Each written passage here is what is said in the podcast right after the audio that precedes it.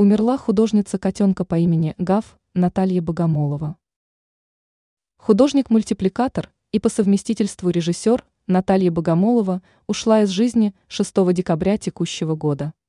Акцентируется, что на момент смерти Богомоловой было 83 года. В настоящий момент причина безвременной кончины знаменитого советского мультипликатора не сообщается. О трагическом событии рассказал шеф, редактор Союзмультфильма Сергей Капков. Капков разместил в своем официальном телеграм-канале соответствующий информационный пост. Безвременный уход из жизни. Шеф-редактор Союзмультфильма, в частности, акцентировал, что усопшая была легендарным мультипликатором в области советской анимации. Также Капков напомнил, что из-под пера Богомоловой вышли такие работы – как Винни-Пух, Дед Мороз и Лето, Катерок, Пони бегает по кругу, Бобик в гостях у Барбоса. Однако в наибольшей степени россияне запомнят художницу по ее работам «Котенок по имени Гав», «Каникулы в Простоквашино» и «Жил-был пес».